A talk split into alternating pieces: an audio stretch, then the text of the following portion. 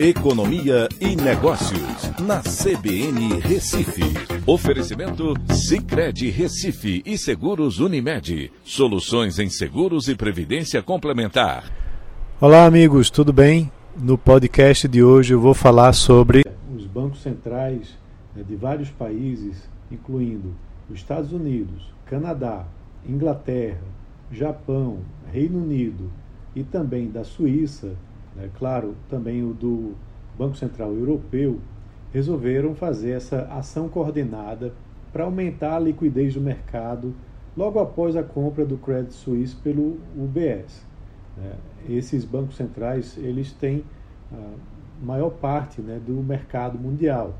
E a ideia é que eles ofereçam operações em dólares como forma de apoiar o bom funcionamento dos mercados de crédito.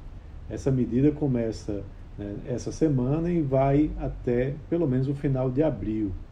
O que eles vão fazer é melhorar a eficácia das linhas de swap, que é uma operação em que há troca de posições quando há risco para o investidor, onde os bancos centrais que ofereciam essas operações em dólares é, apenas semanalmente concordaram em aumentar a frequência para que seja diária.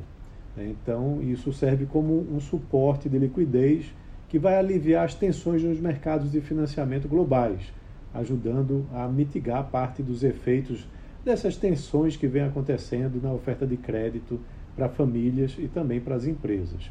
Essa decisão veio logo após né, o comunicado de que o Credit Suisse estava sendo comprado pelo UBS né, por mais de 3,23 bilhões de dólares que dá algo em torno de 17 bilhões de reais. É, isso traz aí um pouco mais de tranquilidade né, e o mercado é, reagiu positivamente a essa notícia. Então é isso, um abraço a todos e até a próxima.